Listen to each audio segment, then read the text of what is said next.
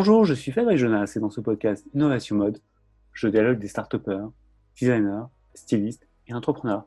Bref, avec des personnalités qui veulent agiter la sphère fashion tech. Pour ce nouvel épisode, j'ai dialogué avec Jean Joliac Quenel, qui est digital sportwear designer. Tout d'abord, j'ai voulu comprendre à quoi son métier correspond exactement. Ensuite, je l'ai interrogé sur l'engouement des marques de mode à se lancer dans le digital. Enfin, Jean est également formateur dans de nombreuses écoles et j'ai souhaité qu'il donne des conseils aux étudiants pour se former au digital. Bref, je vous laisse découvrir Jean. Profitez bien. Hello Jean, comment ça va? Bonjour Fabrice, ça va très bien. Et toi? Très très bien, merci beaucoup. Est-ce que tu pourrais te présenter, me dire un petit peu qui tu es? Oui, bien sûr. Alors, euh, moi, je suis designer spécialisé euh, dans le vêtement de sport et je suis également expert en design 3D pour les vêtements. et donc, j'ai le plaisir d'enseigner également à l'Institut français de la mode une matière qui s'appelle le digital fashion. Euh, et puis, j'enseigne également euh, le stylisme sportswear à S-Mode. Euh, voilà. également, je suis consultant pour différentes marques de sport et de luxe maintenant, comme par exemple Levis, Decathlon, Adidas, Salomon, pour en citer que quelques-uns. voilà, c'est ce que je fais actuellement. Parfait. J'ai voulu savoir que tu allais lancer une nouvelle activité. Est-ce que tu pourrais m'en parler, me dire un petit peu qu'est-ce que c'est? Euh, Oui, alors euh, en ce moment, je lance un projet qui s'appelle Proportion. Euh, c'est une solution de virtual try-on, donc d'essayage virtuel en français, qui est donc en ligne et qui se rattache au site de e-commerce. et donc, à ce sujet, j'utilise la technologie que je maîtrise, euh, qui vient principalement du logiciel euh, Clo 3D, euh, pour l'implémenter dans les plateformes de vente en ligne. Et donc, ça permet aux clients, en renseignant quelques mensurations, de visualiser immédiatement comment un vêtement drape sur son corps. Alors, c'est une technologie, évidemment, sur laquelle beaucoup de gens bossent en ce moment. Mais voilà, moi, je prends une, une direction technologique et je travaille avec des partenaires en développement pour, euh, pour euh, trouver une solution à ça. Super. Euh, toi qui, qui travailles avec beaucoup de marques, comment elles peuvent se lancer dans cette fameuse mode digitale?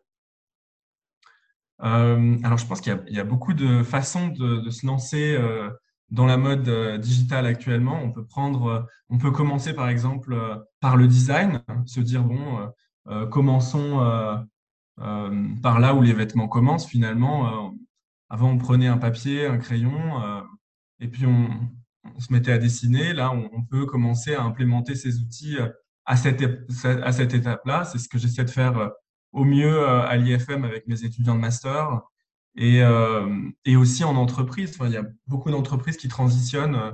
C'est le cas chez Adidas, par exemple, qui depuis plus d'une dizaine d'années travaille en 3D dès la phase design mais on peut aussi euh, contacter des partenaires et puis euh, euh, se lancer plutôt en phase, en phase marketing quand on a déjà des vêtements réalisés sur prototype et, là on peut lancer une campagne en 3D et ça va aussi être une piste d'entrée sur ce, sur ce monde digital. voilà. Parfait. Récemment, Nike vient de racheter le studio digital Artefact pourquoi le monde du sport est autant en avance euh, par rapport au monde de la mode sur ce côté numérique? Je pense que le monde de la mode, enfin le monde du sport est autant en avance parce que l'innovation, euh, ça a été un, marqueur euh, très fort dans ce milieu-là depuis, depuis une trentaine d'années. Quand on pense au combat entre, entre Nike et Adidas, on pense bien sûr aux technologies de chaussures. Le budget innovation a été mis euh, très fort dès le début.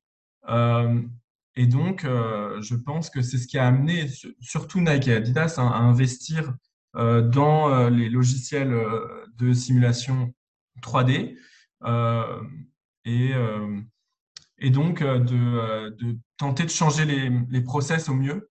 voilà.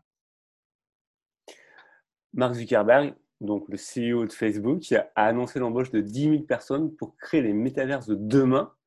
c'est quoi ton avis par rapport à ce fameux buzz? Euh, bah, J'ai été un petit peu surpris euh, qu'il qu'il utilise le mot euh, métaverse parce que je me suis dit, on, avait tous ce mot à la bouche avant que, avant qu'il qu'il l'achète, enfin qu'il l'achète, qu'il l'utilise et maintenant c'est très marqué presque. Qui se l'approprie. Voilà. Qui se l'approprie, exactement. Et, et, du coup, je me suis dit, il va falloir qu'on en trouve un nouveau pour, pour décrire ça sans que ce soit galvaudé, sans que ce soit attribué à Facebook. mais je pense que c'est dans l'ensemble une nouvelle positive, surtout quand on voit euh, les ouvertures de, euh, de postes qu'il y a en Europe actuellement. Je pense que c'est une chance pour, euh, pour notre industrie parce que ça va, ça va dynamiser cette industrie. Il y a des gens qui vont venir, qui vont aussi, je pense qu'il va y avoir du turnover, des gens qui partiront qui, et qui monteront des projets à côté.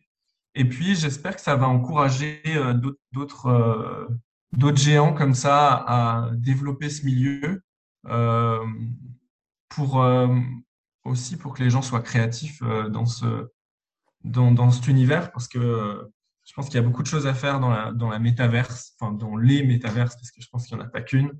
en fait, il n'y en a aucune actuellement, peut-être. Je ne sais pas ce que tu en penses.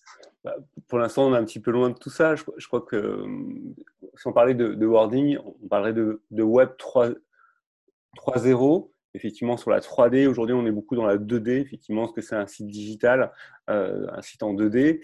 Et euh, en tout cas, à mon sens, aujourd'hui, on, est sur les NFT. Ça fonctionne, la technologie est bonne. Les métavers, c'est vraiment la, prospective. Et euh, ça peut être dans deux ans, dans cinq ans, dans dix ans. Ça, je ne peux pas dire. Mais, mais par contre, c'est intéressant quand tu vois Cédric Charby, donc le, CEO de Balenciaga, qui dit Je vais créer une business unit métaverse. Je trouve ça extrêmement intéressant et surtout, ça donne de l'envie. Ça donne aussi aux, marques, euh, notamment aux marques de mode et aux marques de luxe, un positionnement sur ce côté digital. Et euh, moi, ce que j'espère, c'est qu'il y aura euh, peut-être une fusion entre le gaming, le monde de la mode et le monde du sport. Oui, ouais, c'est ça, ça va être super, je pense. tu as raison.